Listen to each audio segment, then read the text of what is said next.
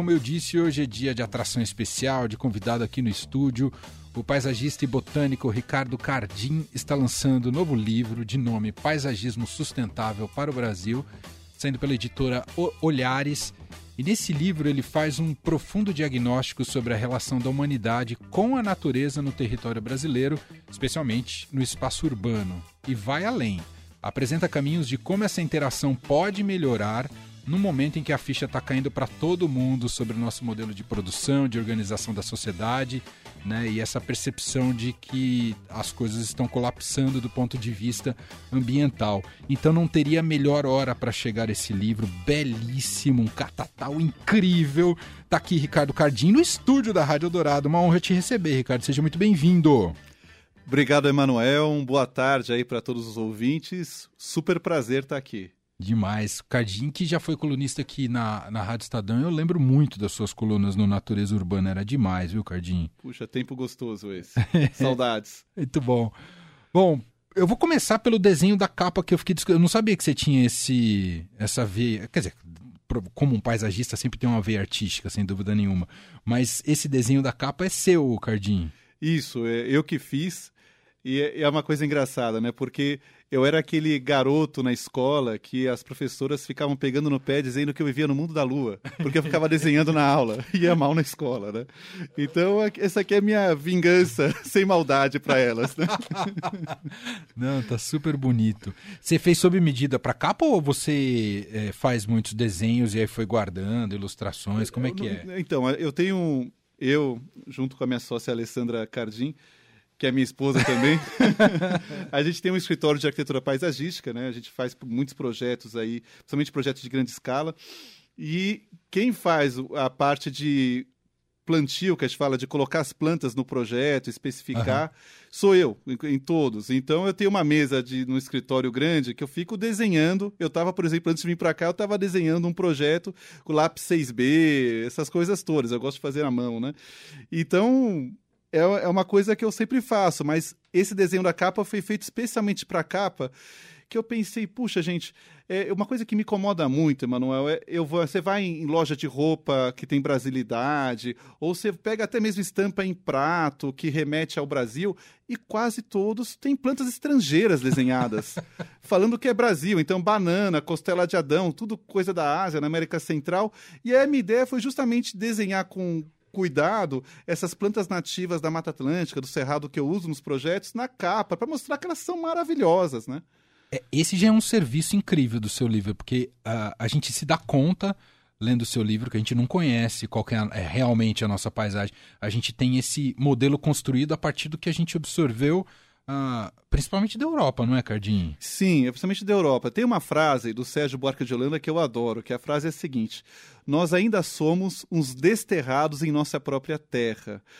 A gente herdou o país, o território que tem a natureza mais rica do mundo. Né? A gente tem a maior quantidade de flora e fauna de todo o planeta. Ao mesmo tempo, nós somos um país extremamente urbanizado. Hoje, cerca de 90% da população mora em cidades. Só que o Brasil não é fácil. Mesmo sendo o país mais rico de natureza do mundo, cerca de 90% da vegetação usada no paisagismo, seja rural, cidade, praia, é de origem estrangeira. Então eu brinco, nós somos que nem bilionários que pedimos esmola para almoçar. é impressionante. Ô, Cardinho, eu queria te ouvir, até para a gente, já que a gente está começando aqui o papo, um pouco para você aprofundar para a gente sobre o conceito de paisagismo, que eu acho que muitas vezes vem só o senso comum da ideia da, da estética, né? De você Isso. embelezar com algo verde, provavelmente alguma, alguma construção. Eu sei que vai muito além disso e com seu livro a gente entende muito bem é, como é fundamental né, para a nossa dinâmica de vida uh, e de interação com a natureza. Mas queria que você falasse um pouco mais. Olha, eu, eu falo hoje que o paisagismo é uma das disciplinas de maior responsabilidade que existe. E o paisagista, ele está repleto de responsabilidade. Por quê? Porque é ele que vai decidir, que vai projetar, planejar o verde que vai conviver com a humanidade. Esteja ela na cidade, esteja na fazenda, esteja numa casa de praia. E isso vai ter implicações culturais e ecológicas. Culturais por quê? porque as plantas que ele colocar nesse projeto vão ser aquelas plantas que as pessoas vão conviver, seja no clube, na escola, no prédio, na pracinha da frente. É aquela planta que vai ter nostalgia, que você vai lembrar da casa da avó, vai lembrar da infância, ou aquela planta que você vai achar linda e sofisticada porque está num restaurante sofisticado ou numa mostra de decoração. E isso gera todo um apego a essa vegetação. Se essa vegetação é estrangeira, o que acontece? As pessoas passam a entender que somente o que vem de fora é bacana, é digno de estar convivendo com a gente, e o que é nativo é aquele mato que a gente vê na beira da estrada, que é lugar de cobra, escorpião e todos os problemas possíveis, e que, na verdade, continua uma ideia da época da colonização, que a natureza nativa é a fonte de todos os temores. E, e, isso vai acabar é, gerando uma desvalorização geral da vegetação nativa, da biodiversidade, que inclusive reflete na preservação dos remanescentes naturais que sobraram fora da cidade. Porque, afinal, quem é que toma a decisão se vai ou não derrubar ou preservar uma floresta?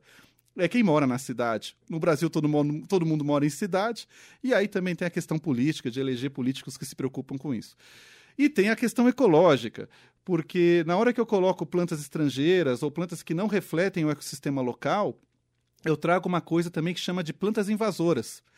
E essas plantas invasoras são plantas estrangeiras que chegam aqui sem inimigos naturais, acabam dominando os ambientes naturais. Você coloca no seu jardinzinho, acha que está tudo tranquilo, aí a semente dela cai numa floresta através de um pássaro, do vento, e ela se prolifera sem parar, ela ocupa o espaço das plantas nativas, não tendo mais planta nativa, você não tem mais alimento para os bichos nativos, você acaba repercutindo hum. em toda a cadeia alimentar, e sem os bichos nativos, você não tem quem poliniza e distribui as sementes das outras espécies. Então, é uma implosão da floresta.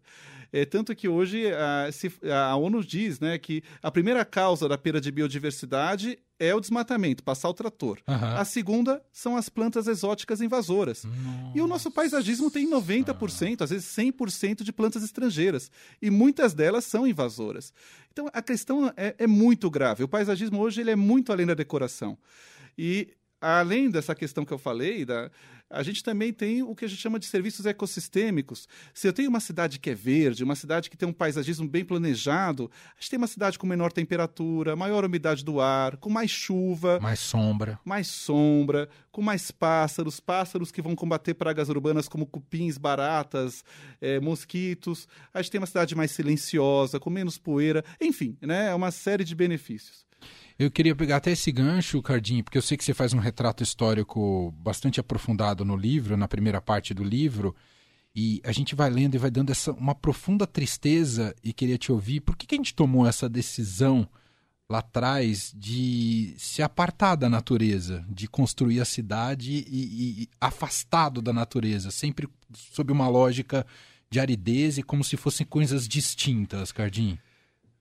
Olha, o que acontece é que isso é, lá vamos voltar a 1500, né? Lá no século XVI, então os europeus já tinham cidades muito árdas, né? Os jardins ficavam apenas nos conventos ali, ou começou no renascentismo ali a, a ter uns jardins é, nas casas mais ricas da, da, da, da nobreza tal. Mas quando chega aqui no Brasil, você imagina o seguinte: você imagina o português chegando aqui no Brasil em 1500, o cara vem de um país que, brincadeiras à parte, mas tem pinheiro grande e pinheiro pequeno, né? Tem pouquíssima diversidade comparado ao Brasil. E aí ele chega aqui, ele encontra uma Mata Atlântica que parece uma catedral, uma coisa totalmente imponente, complexa, com árvores de 40, 50 metros de altura, ali no sul da Bahia, né, que é um dos hotspots de biodiversidade do mundo. Ele chega aquilo, a primeira reação dele, logicamente, foi: cara, que medo disso. Isso aqui deve, deve guardar tudo que é perigo. então, é, é a, a, Mata Atlântica desse primeiro século era o local dos, dos índios canibais, dos monstros imaginários, das doenças, dos espíritos malignos, dos ataques de feras. É tudo de ruim vinha da floresta. E aí as cidades brasileiras do primeiro século são cidades que fazem paliçadas.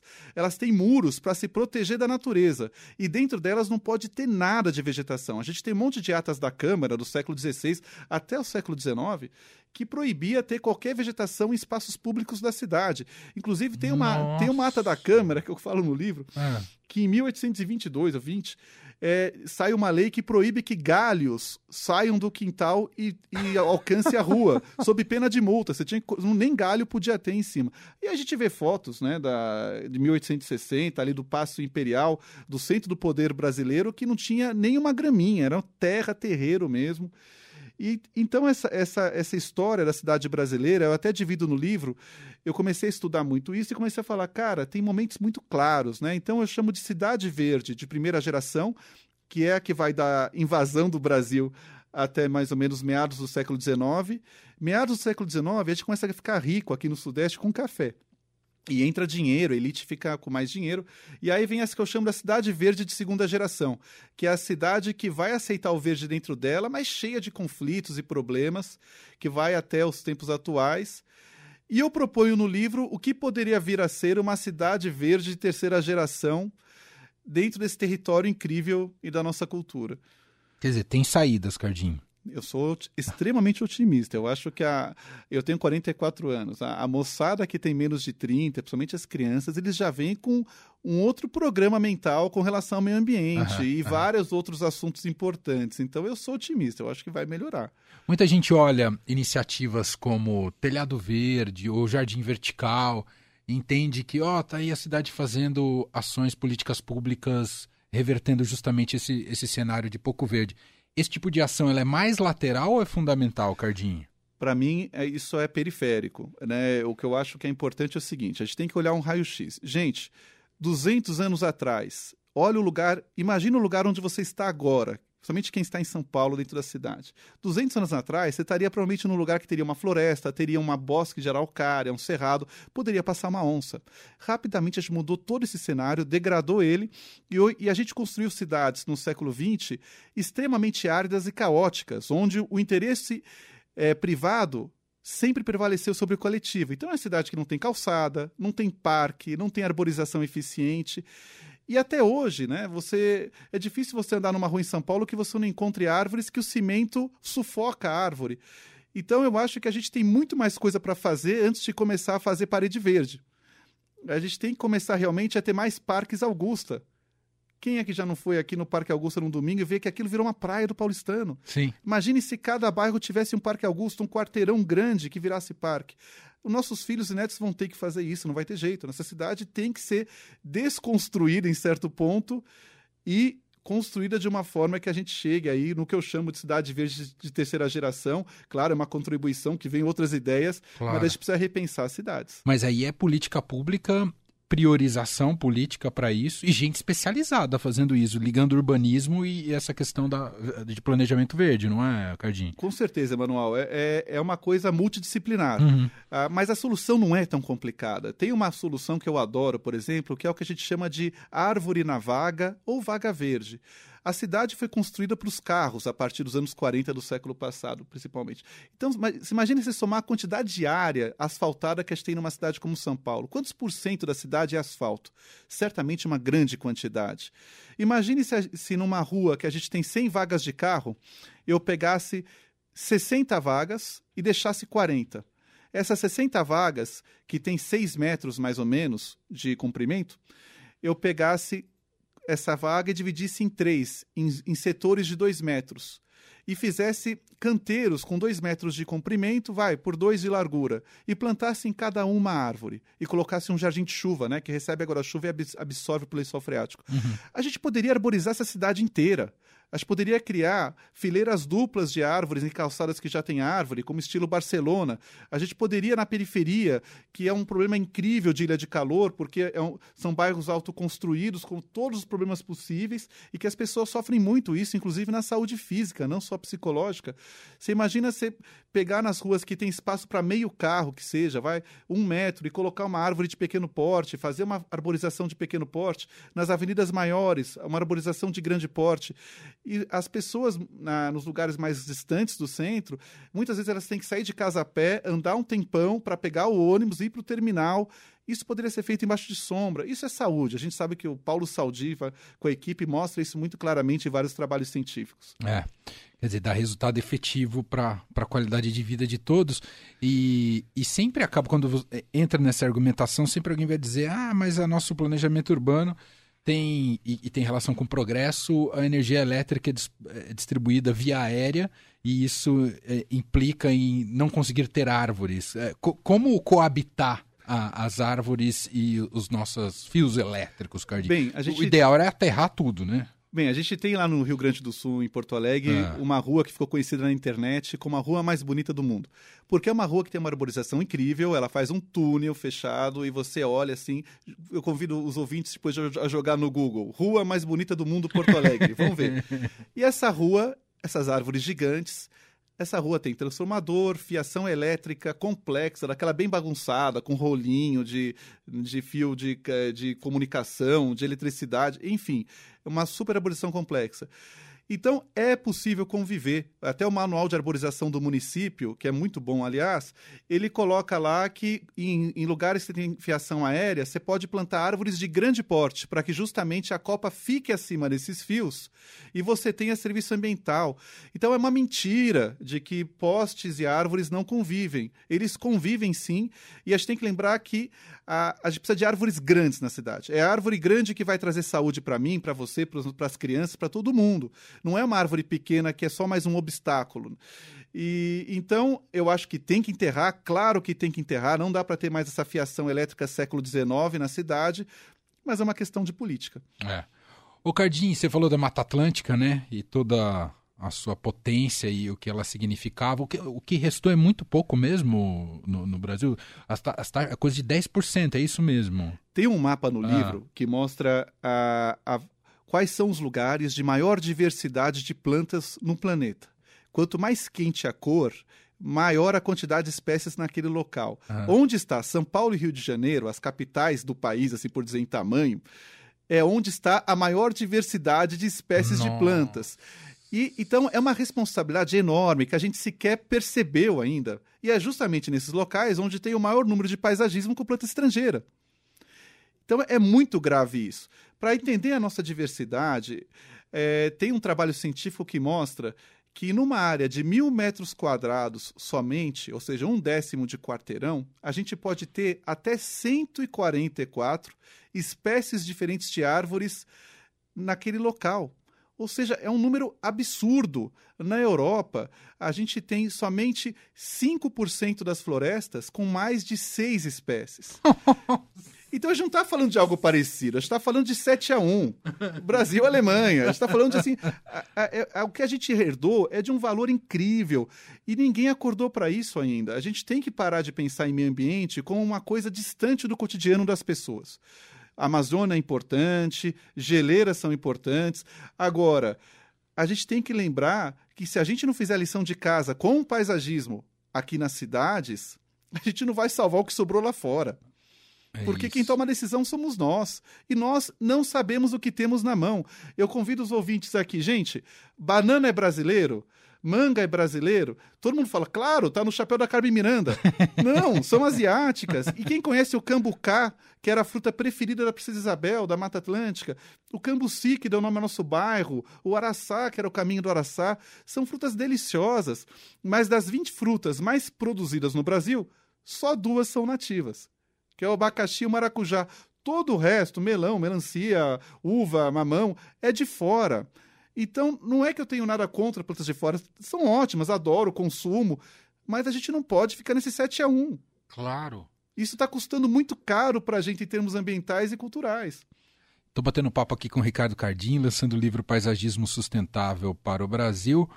Ô Cardim, e pensando nesse planejamento urbano e nossa realidade como São Paulo, e esse esse foco todo dado para mobilidade via carros, dá para a gente projetar um futuro sem, por exemplo, a Marginal Pinheiros, Cardinho? Eu estou exagerando. De jeito nenhum exagerando. Ah. Eu, eu cheguei a fazer uma vez um desenho provocação que saiu no Estadão foi o Edson Veiga. Não sei se você lembra que era o repórter. Grande, grande Edson repórter. Veiga. E, então, que eu, eu, eu tava conversando com ele e falei, Edson, sabe qual seria meu sonho? Pensa no, no, no Jockey Club, aquela área enorme, Sim. vazia, sem uso hoje.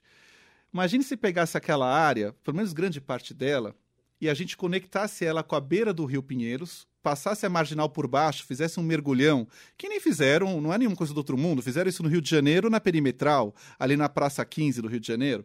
Então não é que eu estou dizendo uma coisa que não acontece aqui no Brasil.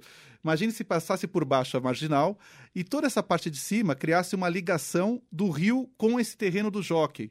E a gente fizesse ali um grande parque no estilo Ibirapuera, que poderia até ter, por exemplo, nesse, nesse desenho eu fiz essa provocação, eu, re, eu redesenhei o Rio Pinheiros com as suas curvas originais daquele local, que seria o tipo um piscinão um rio recriado com águas limpas para as pessoas tomarem banho, terem praia, andar de barquinho, como os nossos tataravós faziam e que pudessem atravessar ele e chegar na margem do rio atual, que aliás já está bem mais limpo. Sim. Isso é, hoje o Rio Pinheiros faz ondinha. Isso é um milagre. Eu nunca imaginei que ele fosse fazer ondinha.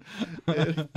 E tinha um cheiro insuportável. Né? Insuportável. Esse é. cheiro, inclusive, é o cheiro da minha infância, porque eu cresci do lado do Rio Pinheiros. Então, a, quando eu sentia ah. aquele cheiro de ovo podre, vinham as memórias mais doces da infância. Olha o que, que é o um menino paulistano. E hoje não tem mais. Aliás, está aqui uma uma chave importante para a gente entender a sua relação com esse tema e a sua vocação profissional. Como é que um, um, menino de classe média urbano de São Paulo se torna um grande apaixonado por plantas, Cardim? Olha, é... Porque quem te escuta fala que você veio de alguma cidade com mata abundante. Pois é, não, assim, né, quem, quem, me mandou aqui para baixo mandou com um bom desafio, porque ele falou o seguinte, olha, você vai gostar de planta pra caramba, só que eu vou te colocar num apartamento de 70 metros quadrados, no meio de Moema, nos anos 80, você vai assistir o bairro inteiro ser demolido, encanalizado, cortado, não vai ter mais sol na sua casa, você vai ficar vendo só janela em volta, parecendo Hong Kong e você vai continuar gostando de plantas. E seus pais vão ser advogados que não ligam para plantas e não gostam de ter sítio nem nada.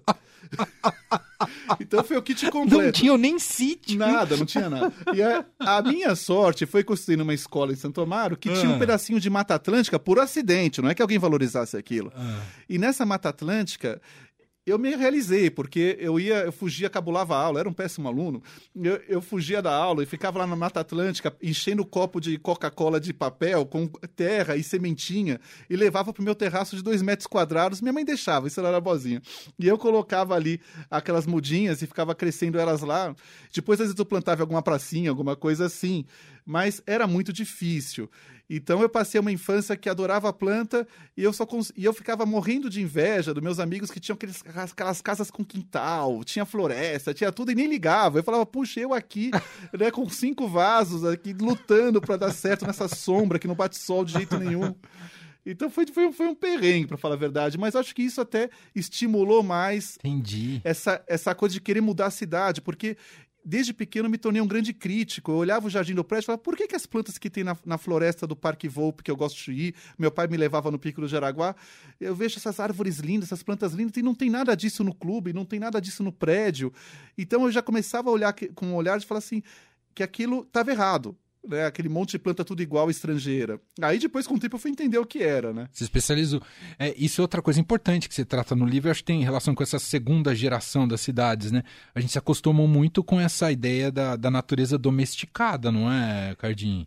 Totalmente. Tem até uma, uma, uma coisa muito legal que eu, eu coloco no livro e que se você for na, na no Rio de Janeiro, na, no, no museu lá, no Palácio do Catete, Uhum. Você vai encontrar algumas esculturas de bronze do século XIX que mostram crianças fantasiadas de caçadores enfiando facas em bichos. então, assim, a criança enfiando uma faca no, no, no, coitadinho do servo, a outra estrangulando uma cobra, a outra matando com machado uma onça. Pedagógico. Não, super. E, e aí você vê aquilo, aquela relação da, que, a, que a humanidade tinha com a natureza, ou seja, nós temos que vencer a natureza selvagem, nós temos que conquistar ela para que ela se transforme em nós. E o paisagismo até hoje é isso, porque se você olhar essa mania que achei no paisagismo de colocar plantas em formatos geométricos, é a ideia de você levar a construção para o jardim. Você cria estruturas construídas com as plantas, nada mais artificial.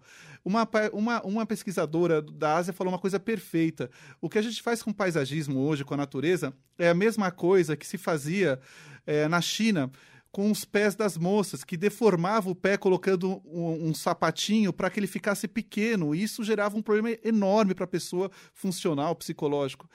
E é a mesma coisa. E uma outra coisa que eu falo também, Emanuel, que é muito grave, e que uhum. eu acho que uhum. uma hora vai cair a ficha das pessoas, é com relação ao seguinte: nós somos Homo sapiens. Com que direito a gente vem em um território e destrói todas as formas de vida que existem nesse território, bichos e plantas que estavam ali há muito mais tempo que a gente, constrói nossa cidade e coloca outras espécies que nada tem a ver com aquelas. Nossa. Então, isso assim, né? É claro que não tem comparação vida humana com vidas, vidas animais, né? Um dilema ético, mas eu brinco. É, talvez, talvez nossos filhos e netos observem isso, como a gente observa hoje a igreja colocando fogo em mulheres porque eram bruxas. Uma coisa de onda, absurda. Então, como é que hoje eu chego num lugar como Trancoso, que é um paraíso natural, que tem uma restinga de Mata Atlântica magnífica, corto tudo com trator, planto grama esmeralda chinesa, coloco uns pândanos australianos, uns coqueiros asiáticos, umas cicas africanas, para tentar recriar um, uma paisagem de Bali, num lugar que é um paraíso natural. Então isso é muito grave. Eu acho que os nossos Sem netos dúvida. vão ver isso e falar: a, a, as formas de vida que aqui estavam antes, elas têm direitos elas, elas, não, elas têm que conviver com a gente. Claro que a gente não vai ter uma onça na Paulista, um tamanduá dentro do shopping, mas a gente pode trazer elementos disso e tentar manter uma harmonia possível. É. Quando, com esse tipo de, de ideia e de visão de mundo, de conceito, é, na, na, sua atividade é, para grandes projetos, é, é difícil defender isso? As pessoas já vêm com um, uma visão talhada por essa, por essa lógica europeia, Ricardinho? Olha, quando eu comecei a trabalhar com isso, foi em 2008, eu fui, fui fazer um curso de um paisagista muito famoso. E, uhum. naquela época eu era um garoto, assim, tentando dar certo na vida. E aí eu, eu, eu lembro que fiz o curso e eu falei para o professor, falei, olha, eu gostaria muito de só plantar espécies nativas. Ele falou, você tá louco? Ninguém vai comprar isso, ninguém quer mato. Uhum. O brasileiro gosta de pinheiro. E ele tem razão, até uhum. por ponto. E, mas eu não desanimei, falei, ah, vou mostrar que ele estava errado. E o que eu percebo, hoje a gente, né, tem um escritório aí com projetos de norte a sul do país, uma, uma equipe de arquitetos grandes trabalhando com a gente, trabalha em projetos grandes. E o que eu percebo é que as pessoas querem isso, é que ninguém ofereceu ainda as tá pessoas... tendo uma abertura para isso. Muito legal. porque se pensar hoje, ninguém é contra o meio ambiente, né? Aliás, tem alguns que são, mas Sim. é uma coisa anos 70. Mas assim, é uma coisa psicológica. mas assim, você pode perceber que uh, se alguém falar contra o meio ambiente numa rede social, essa pessoa vai ser cancelada imediatamente. Uma empresa fazer isso. Então, a maioria das pessoas querem ajudar o meio ambiente, mas elas não sabem como, porque o meio ambiente está a 4 mil quilômetros de distância na Amazônia, ou é uma coisa etérea, tipo crédito de carbono, mudança climática. Como eu posso ajudar? Poxa, você pode ajudar plantando um pé de cambuci, que é uma planta nativa quase extinta da cidade, no seu quintal, no jardim do seu prédio. Você pode ajudar se você é incorporador, fazendo um projeto sustentável de paisagismo no seu empreendimento, e isso gera um ativo de vendas. O que a gente percebeu? A gente tem um prédio que chama Edifício CID, lá na rua Quatá, na Vila Olímpia. O incorporador propôs fazer uma fachada de Mata Atlântica em todo o prédio. Ah, e, eu vi a foto aqui. Isso, é e aí eles me procuraram. Aí o, o incorporador na época, o Vinícius Amato, que ficou meu amigo, ele falou: Cardim, vamos fazer um negócio de Mata Atlântica como nunca teve no mundo. Vamos fazer um negócio top e tal. Eu falei: puxa, que sonho, né? Colocar Mata Atlântica na fachada. E aí eu mandei brasa, né? Tem, tem o cambuci, tem louro, tem ingá, tem aroeira, tem perroxo. É, a gente plantou isso em 2017, os cipós dos guaimbês desceram, ficou uma paisagem incrível. Claro que teve problemas lá que falaram, ah, mas não pode ter o cipó que vai cair. Sempre tem os problemas, mas enfim, é, culturais, tá? Não técnicos. Tecnicamente foi perfeito o projeto, super funcionou. E mas o que é interessante, o prédio, quando lançou, rapidamente ele dobrou de preço o apartamento, de tamanha procura que Nossa. teve. Então, a, um monte de gente quis comprar. Até hoje esse prédio virou um ícone, ganhou prêmio internacional. Então, o que a gente percebe hoje para o mercado da construção civil, principalmente os mais antenados, que a biodiversidade nativa, a sustentabilidade são ativos. E todo mundo gosta, todo mundo quer morar num prédio que tem um pomar indígena, que tem frutas que você não encontra no supermercado. Então, você pode criar, até uma coisa que eu brinco, que o novo luxo hoje está na experiência, tá? No você estar com os amigos, estar com as pessoas, experimentar coisas novas, não em ter uma bolsa chique ou ter um carro chique. Muita gente já pensa diferente. Então, você ter em casa, por exemplo, no seu, no seu prédio, um pomar com frutas como o cambucá, o araçá, a grumichama, a cereja brasileira, sete capotes, são frutas deliciosas, de sabores muito diferentes dessas frutas bombadas em laboratório que a gente tem no mercado e que elas podem ser usadas em gastronomia, podem ser, você pode pegar no pé. Então imagine que legal uma experiência de, do seu filho poder saber quando é época de flor, quando é época de fruto e você descer, pegar os frutos com seu filho e fazer um doce em casa, todo mundo junto no domingo. Isso é luxo. É. Isso é um novo luxo. Isso que é uma coisa assim que você não vai esquecer nunca mais. Então, por que não oferecer essa experiência? E o jardim tem que ser funcional, tem que ter alimento. Por que tem que ser esse jardim não me toque? Eu, eu falo, pise na grama, pise, mas pise muito na grama. Pule na grama, por favor. Já faz. Uh, como é, isso foi o que você conseguiu implementar também ali no, no Floresta de, de Bolso? Então, a Floresta de Bolso, eu brinco ah. que é uma instalação artística no meio da cidade, né? Porque ah. uh, contra tudo e todos, eu mais uns amigos, uns coletivos, a gente é, começou a ensaiar a ideia de plantar pequenas pequenos pedaços de Mata Atlântica dentro da malha urbana em lugares públicos. E eu tenho uma técnica que eu desenvolvi com botânico, é a floresta de bolso, que faz com que a floresta cresça 8 metros em dois anos. Nossa. Então ela cresce absurdamente rápido, sem manutenção e aguenta tudo eu pesquisei, a, a, quando fizeram o Rodanel, eu estava fazendo mestrado na USP, em Botânica, e aí eu pesquisei no Rodanel, na, nos entulhos que ia ficando das, dos bairros destruídos, quais eram as espécies nativas que cresciam mais rápido. E falei, puxa, se está crescendo em cima do entulho, vai crescer na cidade que o solo é só entulho. Uhum. E aí eu comecei a trazer isso para a cidade. E a gente fez uma floresta de bolsa que eu convido todo mundo a conhecer, que fica atrás da igreja de Pinheiros, ali no Largo da Batata, Sim. que é o Bosque da Batata fui eu, o Nick Sabei, o, Sérgio Reis, que é arquiteto, e, a, a, e foi feito em mutirão voluntário, 300 pessoas plantaram aquela floresta com mudas doadas pelo pessoal da fábrica de árvores, e o que aconteceu? A gente plantou essa floresta com 400 mudas em 600 metros quadrados, com 90 espécies diferentes.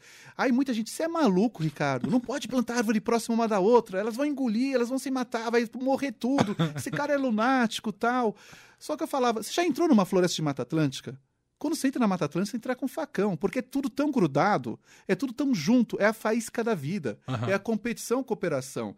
Então, é, trabalhos científicos falam que você tem até oito árvores por metro quadrado numa floresta jovem. Nossa. Árvores de todos os tamanhos, 20 centímetros, um metro, 10 metros, mas oito árvores. É assim que é a vida. Então, a, a gente levou isso para a Floresta de Bolsa né, o poder público não entendeu, mas, mas aí o subprefeito entendeu, autorizou tudo. Teve gente que entendeu também do poder público, e a coisa foi no conflito, mas foi andando. e, a, e, foi, e, a floresta a gente plantou ali em maio de 2017 e não teve manutenção nenhuma. Hoje ela está com 12 metros de altura. Nossa. Totalmente densa. E, a, e as pessoas ficavam falando, mas tem cobra. A gente ouviu falar isso, mas como? É só se ela pegar o metrô para ela chegar aqui, né? É a jiboia que perde, foi, foi tipo, da Pompeia aqui, que sumiu. Só se for assim. Por... E, então isso é legal, porque provoca ah. nas pessoas uma ruptura de que o jardim tem que ser buchinho podado é com cica, é no isso. estilo Palácio de Versalhes. O jardim tem que ser que reflita a nossa território ancestral, essa riqueza ancestral, que as pessoas convivam com isso. Então é uma ferramenta de educação ambiental e uma ferramenta ecológica. Imagine se São Paulo tivesse um monte de floresta de bolso na sua malha urbana. A gente ia ter mais pássaro, a gente ia ter mais uma temperatura mais agradável. Quem sabe até não voltasse a garoa, da São Paulo da garoa, que não tem mais. É isso, que sensação. Você sabe que eu estudei numa escola construtivista uh, que fica numa região também bastante arborizada perto de a caminho do Embu das Artes. E eu lembro do meu de, exatamente desse choque por ter tido essa, essa vivência e ideia de que o jardim precisa ser, uh, enfim, tudo baixinho e domesticado. Aí eu cheguei naquela escola e falei, uau, que selvagem isso daqui. As, as salas de aula não tinham porta, não tinham parede, era tudo aberto. Uau. E uma integração com a natureza, assim, de um jeito que eu nunca tinha experimentado na minha vida. Né? Muito sobre essa mesma lógica que você explicou aqui. E é uma revolução, Cardinha. É o que você falou, cai uma ficha, você fala, por que, que a gente não entendeu isso ainda? Não, Como se a gente tivesse apartado da natureza. Não, exato. Aqui no Brasil, a gente continua ainda, eu brinco no paisagismo, a gente continua pensando no minhocão. Né? Como quando construiu o minhocão. É, assim, a gente quer dominar tudo, fazer tudo do nosso jeito e não respeita nada nem ninguém do que veio antes de nós. Isso, isso no mundo já está mudando. Você vê a Highline de Nova York, aquela vegetação que era considerado mato, hoje é um dos lugares mais visitados e mais caros. Rolou até uma gentrificação violenta lá. Sim a nova Champs-Élysées em Paris, ela vai ser totalmente remodelada, não vai ter mais aquela topiaria que transforma a árvore em caixote, vai ter agora planta nativa, vai ter hotel de inseto, vai ter jardim de chuva. E isso no coração cultural do Ocidente, que é Paris. Então, está mudando lá fora e aqui no Brasil parece que não caiu a ficha ainda. E no país que e é no país que pode oferecer o paisagismo mais incrível do planeta quando a gente realmente ter, por exemplo, uma Embrapa que pesquise as plantas nativas para serem aplicadas no paisagismo. Porque isso também precisa ter, precisa ter investimento para descobrir essas plantas nativas e para que elas estejam, estejam à disposição de quem quer plantar. Muito bom. Que demais. Gente, ficava aqui umas três horas conversando com o Cardim, mas não dá tempo. Falar um pouquinho mais do livro, é, dizer algumas coisas. O livro é super ilustrado, percebi que você teve essa preocupação de fato, né, Cardim? Quanto tempo você ficou fazendo esse livro? Foram sete anos, né? Aí quando teve a pandemia, eu falei, agora eu vou trazer todos os artigos científicos, vou ler tudo de novo. E aí a minha esposa falava, você é o único que faz o isolamento dentro do isolamento.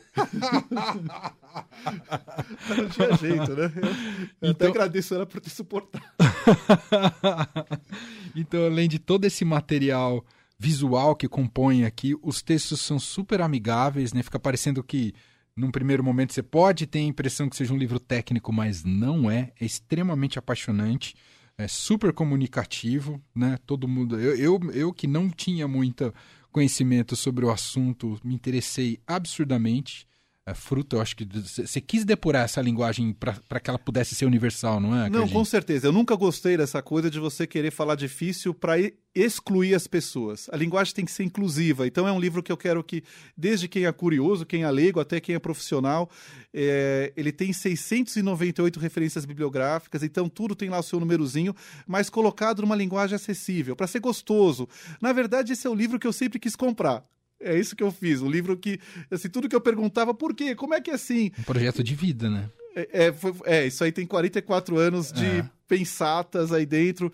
Né? Até uma coisa que eu lembrei, você perguntou de onde vem esse gosto.